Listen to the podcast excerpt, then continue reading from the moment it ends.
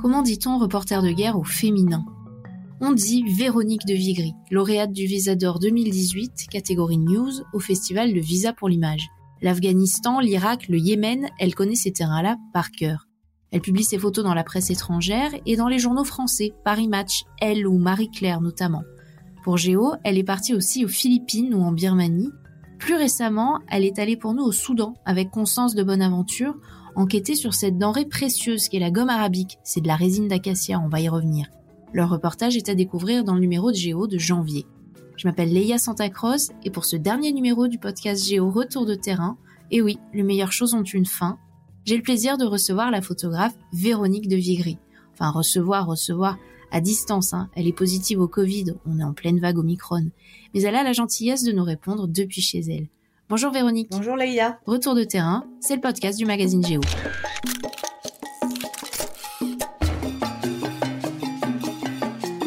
Retour de terrain.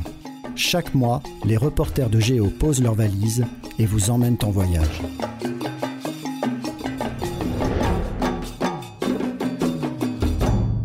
On va planter le décor pour commencer. Le Soudan, Véronique, ça ressemble à quoi?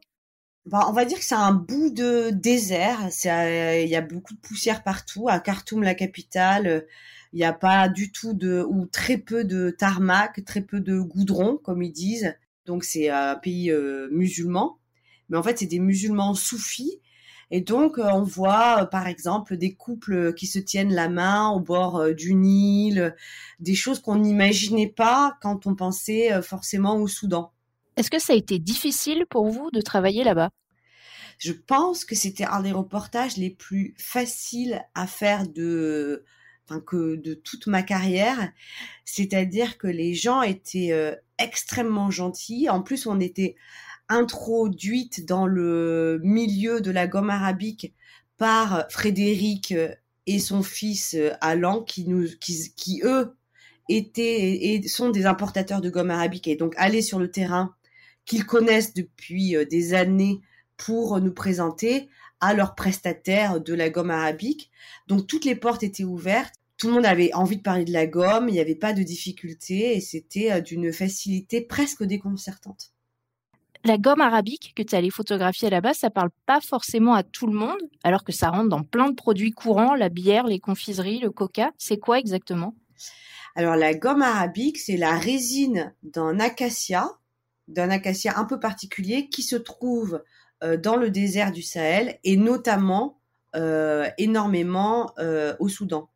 Et cette résine qui n'a pas de goût, pas d'odeur, est un stabilisateur. En fait, par exemple, dans le coca, si on mettait pas de gomme arabique, au bout de euh, quelques temps, votre bouteille de coca, vous savez, elle ressemblerait un peu à une boîte de Nutella que vous laissez euh, au soleil. C'est-à-dire qu'elle serait, donc ils appellent, j'ai appris tout ça, hein, elle serait déphasée et donc il y aurait tout le sucre qui descendrait en, bas, euh, les colorants qui se mettraient en haut et il y aurait de l'eau gazeuse au milieu, quoi. Ok. Et toi, photographe, comment est-ce que tu t'y prends pour raconter une histoire autour de cette gomme?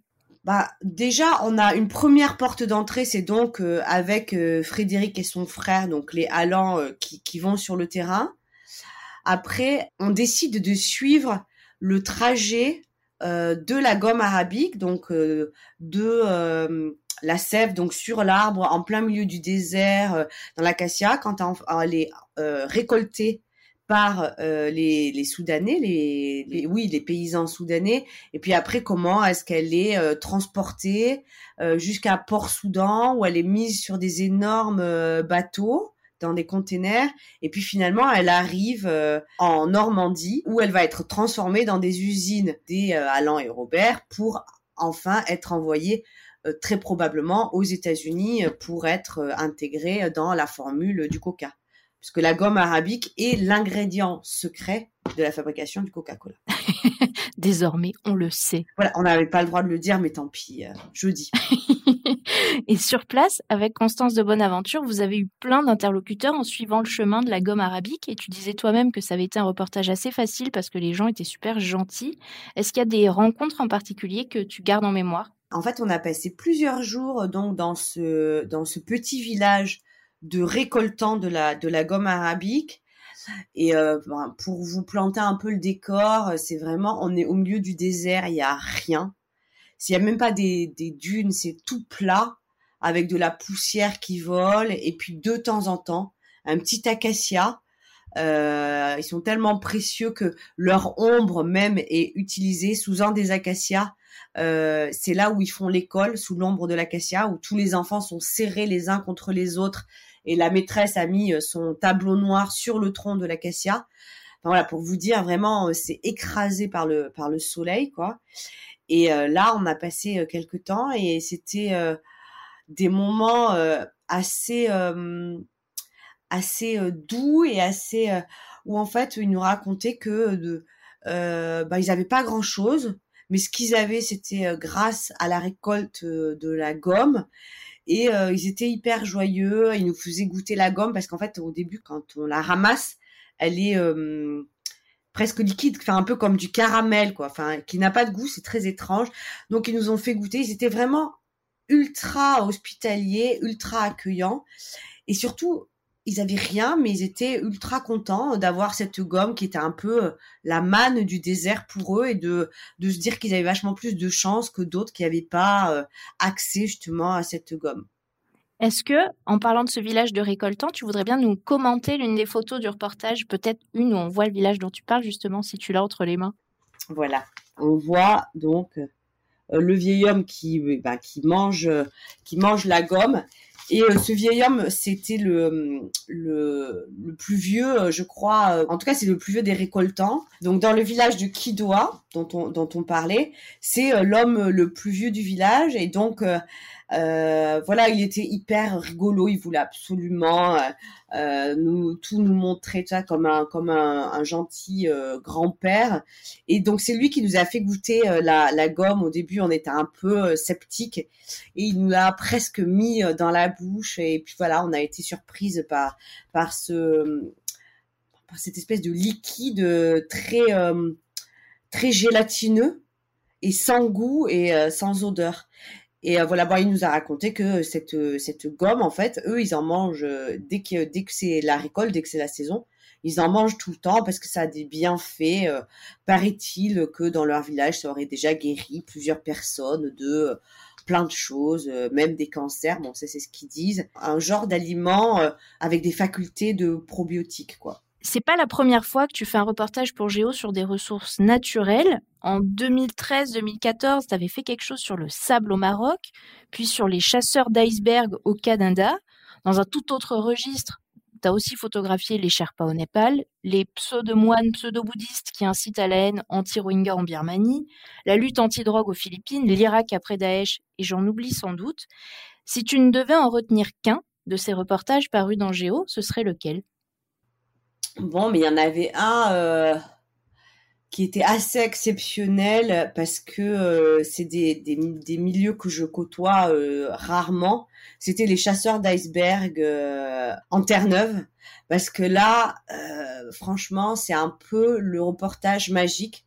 Déjà, c'est vrai qu'on on, on, on, parle souvent des icebergs, on en voit à la télé, on en voit en photo, mais je trouve que le premier iceberg qu'on voit en vrai, ça a quand même quelque chose de euh, de euh, ouais de un peu magique un peu féerique.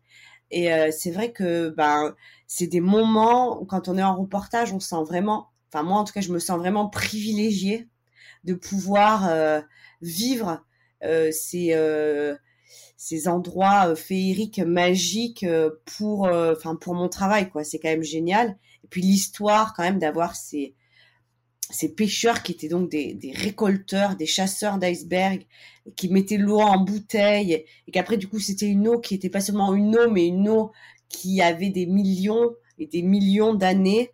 Euh, je sais pas, c'était euh, comme, c'était un voyage en même temps dans le temps, un voyage euh, très haut dans le nord, comme j'avais jamais été aussi loin dans le nord, et euh, tout était une découverte en fait. Et je rappelle qu'on peut découvrir tes photos ou redécouvrir tes photos sur geo.fr notamment. Je passe des chasseurs d'iceberg à la guerre, à la photographie de guerre qui fait aussi partie de ton identité professionnelle. Tu es venu comment? En fait, euh, la première fois où je suis allée euh, à la guerre, c'était en, Afghanistan, c'était en 2003 et c'était pendant un de mes stages que je faisais dans un journal local en Angleterre. Et quand je suis arrivée en Afghanistan, j'avais très peu voyagé dans des pays du, du tiers-monde. En fait, j'avais pas beaucoup voyagé. Et quand je suis arrivée en Afghanistan, ça a été comme un, coup de foudre. C'est-à-dire que j'ai su exactement que je voulais être là où j'étais et que je voulais faire ce que je faisais exactement à ce moment-là. Et en tout cas, pour moi, c'est assez rare d'avoir l'impression d'être euh, juste là où il faut et quand il faut et faire ce qu'il faut. Et euh, bah pour moi, ça a été un peu une révélation et je me suis dit que c'était euh, c'était ce métier-là que je voulais faire dans des zones comme ça, parce qu'en fait, dans les zones de conflit, tout est vachement plus extrême. Tout, tout ce qui est beau est plus extrêmement beau et tout ce qui est moche est plus encore radicalement moche. Et donc, euh, je sais pas, c'est comme si euh, la vie était euh, euh, vue à la loupe, quoi.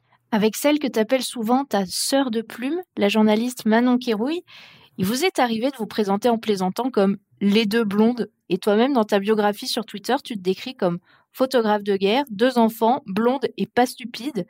Pourquoi t'insistes là-dessus? Est-ce que tu as souffert du cliché de la blonde écervelée ou plus généralement du fait d'être une femme? En fait, le cliché de la blonde écervelée, avec Manon, on en a un peu souffert et à un moment, on s'est dit au lieu de le subir, on allait plutôt en jouer. Et c'est vrai que ça marche euh, pas mal. Euh, notamment dans les pays, euh, par exemple comme l'Afghanistan ou le Moyen-Orient et tout ça, parce que la blonde est cervelée, elle ne fait jamais peur, ça ne représente pas un danger, et donc ça ça engendre une certaine bienveillance euh, chez les gens qui est en fait plutôt confortable pour travailler. Il y a eu des progrès qui ont été faits, mais c'est encore un milieu qui reste hyper macho et patriarcal je compte plus euh, les fois où on nous a dit que euh, on travaillait euh, parce que ben justement on était blonde ou parce que pour nos beaux yeux ou voilà ça c'est très rarement parce qu'on travaille bien. Mais bien sûr et, pas et pas pour la qualité de vos reportages. On n'en parle jamais et c'est bon voilà à la fin à la fin ça c'est fatigant. Je reviens à Manon Kérouille ou à Constance de Bonaventure. Travailler à deux, c'est toujours mieux? Pour moi, travailler à deux, euh, c'est euh, presque indispensable. Quoi. Je, déjà, j'aime pas du tout être toute seule. Ma propre compagnie euh, m'ennuie très très rapidement. Et on, partir en reportage, c'est quand même une aventure. Et je trouve que quand elle est partagée, ben c'est mieux. Et puis je trouve que quand on est à deux, on va beaucoup plus loin. On a plus de culot, on va plus loin. Que ce soit avec Constance ou avec Manon, euh, le soir, on réfléchit, alors on a ça, au niveau du texte, on est où? Moi, au niveau des photos, j'en suis là, il manquerait ça, serait bien de rajouter ça. Et puis on parle, et puis le sujet, il grandit en fait, il grandit avec nous euh, au long du reportage, parce que justement, on est deux, euh, deux cervelles au service du reportage. quoi. Tu es toute jeune, tu as à peine plus de 40 ans, tu précises volontairement que tu as deux enfants. Quand tu pars en vadrouille, c'est ton métier, qu'est-ce que tu fais de ta progéniture? Eh bien, je la laisse à leur euh, à leur père qui est euh, qui est un très bon père, qui est euh, on forme, on n'est plus ensemble, mais on forme une super équipe. Et bah d'ailleurs, je, je le remercie parce que c'est un peu, c'est grâce à lui que je peux continuer à faire ce métier sereinement en laissant mes filles et en sachant que tout se passe très bien pour elles. Sur ta biographie Twitter, tu dis aussi en anglais que tu es fearless, sans peur vraiment, jamais, nulle part? C'est pas sans peur. Je crois que j'ai euh, j'ai des peurs, mais la peur est une est une alliée. Euh, la peur, pour moi, je pense que elle, m'a déjà sauvé la vie plusieurs fois, parce que la peur, elle permet justement d'être super attentive, super concentrée, de regarder partout, de, de parfois ralentir le temps pour pouvoir prendre des décisions. Et je pense que le jour où la peur sera une peur paralysante, ça voudra dire qu'il faudra que j'arrête. Là, c'est presque... Oui, c'est plutôt une bonne amie. Euh, dans quelle situation, par exemple, elle a été une bonne amie pour toi? Une des fois où j'ai eu le plus peur, euh, c'était euh, au, Mali. Et je me suis faite arrêter, enfin, je suis tombée dans, un, dans une embuscade du Mujao c'était des des, des extrémistes musulmans qui étaient dans le nord du Mali et et là, en fait, on s'est fait sortir de la voiture avec, enfin voilà, la calache sur la tête. On était plusieurs, allongés par terre et tout ça. Et c'est vrai que là, je venais d'avoir ma première fille, Lou. Et là, je me suis dit, oh là là, tu allais te jeter dans la gueule du loup toute seule. Mais qu'est-ce que je suis bête et tout. Et puis la peur, a, je crois, m'a aidé à vraiment reprendre mes esprits très rapidement, à me dire, bon, écoute, là, pour l'instant, donc j'étais voilée tout en entier. Personne ne sait que tu es une étrangère. J'avais mon passeport qui était sur moi dans mon soutien-gorge. Donc, euh, keep cool, reste calme. Tant que personne ne sait que tu es une étrangère, tu es comme tous les autres qui étaient allongés par terre. Donc, tu vaux pas plus que les autres. Donc, tu as encore des chances de, de, de t'en sortir. Euh, et euh, donc, voilà. Et donc, ça m'a permis. Et à un moment, j'ai un, une, un des, une des personnes qui est venue, qui m'a tiré sur mon voile et là, je me suis dit bon bah ça y est, c'est trop tard. J'ai été repérée. Euh, je suis pas prête de revoir ma fille. Ils vont me garder en otage pendant des années euh, et tout ça. Et pareil, je crois que c'est grâce à la peur que je me suis dit non, tu te tais, tu dis rien. Donc je suis, me suis avancée. Et là, en fait, j'ai compris que le chef, euh, ce qu'il voulait, euh, c'était juste parce que dans la voiture, il y avait une valise qui n'était pas la mienne, qui était celle de mon fixeur. Et la valise était fermée avec une clé et que donc il voulait savoir qui était à l'intérieur de la valise pour évidemment piller ce qu'il y avait à l'intérieur en se disant que peut-être il y avait de l'argent et tout ça. Et donc quand j'ai compris ça, j'ai, je me suis débrouillée pour pas parler du tout, qu'ils comprennent même pas que je comprenais pas ce qu'ils me disaient. Et donc j'ai pu aller voir euh, le fixeur et lui murmurer à l'oreille de vite amener sa clé. Ils ont amené la clé à l'intérieur de la valise il y avait les 2000 euh, euros euh, que, que je venais donner au fixeur, c'était pour le payer pour euh, le reportage. Ils ont vu les 2000 euros, ils ont vu la valise, ils sont devenus complètement dingues à la vue du fric et ils nous ont relâchés. Et si j'avais pas eu peur, j'aurais pas eu ce sang-froid. Et on est très heureux que tu sois revenu parmi nous. Bah, moi aussi. on, a, on a parlé de beaucoup de terrains lointains, mais tu travailles aussi en France. Je me souviens d'un coup de gueule que tu avais poussé pendant les manifestations successives des Gilets jaunes. Tu avais découvert que la France pouvait aussi parfois être un terrain difficile. La France, je pense, en tout cas pour moi, est l'endroit le plus dur où travailler. C'est l'endroit où on nous met le plus de bâtons dans les roues. C'est l'endroit où on est le plus considéré comme des outils de communication. Euh, dont on peut, euh, enfin qu'on peut utiliser, mais euh, mais qu'on doit contrôler à tout prix. Et mais franchement, de travailler en France, c'est c'est presque insupportable. Je déteste travailler en France parce que les, les Français ont les médias, les médias dans lesquels on, on fourre tout, hein, les réseaux sociaux, la télé, les journaux, les magazines, les magazines spécialisés, tout ça, les Français les détestent et c'est la faute de, des médias euh, si tous les malheurs arrivent. Donc déjà, il y a une énorme méfiance vis-à-vis de nous. Et ensuite, les institutions, elles, nous, nous méprisent. Nous méprisent. Et si on leur sert à rien, euh, elles veulent, elles nous font pas du tout confiance. Et tu parlais justement de la pandémie, une guerre contre un ennemi invisible. Comment est-ce que tu traverses cette période, toi, en tant que photographe, depuis début 2020 Moi, j'ai vraiment beaucoup de chance. J'ai pas, comment dire, ça m'a j'ai quand même pu partir, partir euh, loin, euh, faire des reportages euh, ben, comme au Soudan, comme beaucoup en Afghanistan. donc, ça n'a pas vraiment impacté mon travail. C'est juste que tout est beaucoup plus compliqué. Qu'on a toujours le stress avant de faire son test, avant de prendre l'avion, de savoir si si on va pouvoir partir, si on va être positive, négative tout est un peu plus compliqué, mais euh, pour moi, ça n'a pas, ça n'a pas eu un grand impact sur mon, sur mon travail. Je voudrais qu'on ajoute quelque chose sur l'Afghanistan, qui est un terrain que tu connais si bien et dont tu nous as parlé euh, maintes fois pendant cet entretien. Tu y étais récemment, c'était pour Paris Match, si je dis pas de bêtises. Est-ce que tu as prévu d'y retourner en 2022 Oui, Oui, oui, j'ai prévu d'y retourner. L'Afghanistan, c'est, j'y suis restée, donc je, ben, je, vous en ai parlé. C'est, c'est l'endroit où j'ai eu mon coup de foudre, où j'ai su euh, que je voulais devenir photo, euh, photojournaliste. C'est l'endroit euh, et juste après ce coup de foudre, j'ai décidé d'y retourner au début d'y partir trois mois et finalement je suis restée trois ans. Et donc c'est vraiment le pays où je suis née en tant que photojournaliste. Donc ce pays, je lui dois lui dois euh, presque tout, quoi. Et, euh, et de voir ce qui se passe là-bas, c'est. Euh, enfin, je, je, me sens hyper impliquée.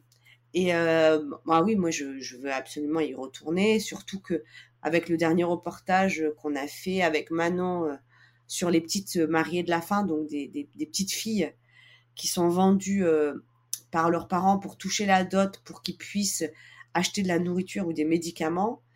Euh, ben ce, reportage a touché pas mal de gens euh, que je remercie et qui ont participé à une cagnotte. Et donc, euh, ben, j'ai cette, cette cagnotte à aller remettre au chef du camp où nous avons vu ces petites filles pour qu'il crée une école pour, pour les jeunes filles. Parce que je, j'espère que par l'éducation, on pourra peut-être peut-être arrêter ces pratiques d'un autre âge. Est-ce que tu vois autre chose à ajouter? Est-ce que tu as d'autres projets sur le feu dont tu voudrais parler maintenant? Euh, j'ai passé Noël en service de réanimation à Toulouse, donc ça va sortir bientôt. Où est-ce qu'on pourra voir ces photos? On pourra les voir dans, dans Paris Match.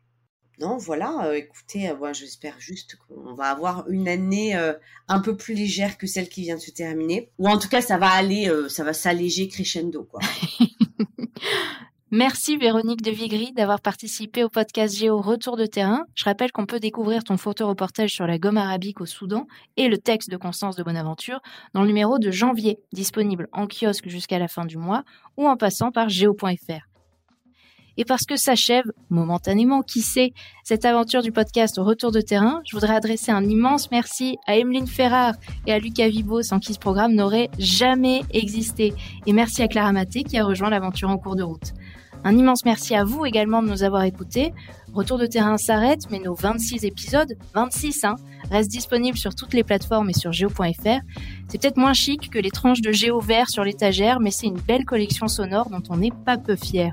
Vous pourrez retrouver pêle-mêle Venise et la Réunion, racontée par l'intrépide Sébastien de Surmont, le chaos de l'Afghanistan par Solène Chalvon-Fioriti, les tortues géantes des Seychelles par Thomas Saint-Tourins, les volcans d'Islande ou de Nouvelle-Zélande par ce géologue extraordinaire qui est Arnaud Guérin, ou encore les profondeurs de la Polynésie avec ses plongeurs géniaux d'Under the Pole qui ont campé sous la mer. Je voudrais tous et toutes les citer, mais je vous invite plutôt à les écouter j'ai eu grand plaisir à rencontrer tous ces énergumènes sans qui, je ne le dirai jamais assez, Géo ne serait pas Géo. Longue vie à ce magazine, abonnez-vous, le journalisme a un coût, surtout façon Géo. Longue vie à ses reportages et à ses reporters, à ses lecteurs et à ses lectrices. Et parce que Géo est un magazine qui se lit aussi avec les oreilles, vive ses auditeurs et ses auditrices. À ciao, merci.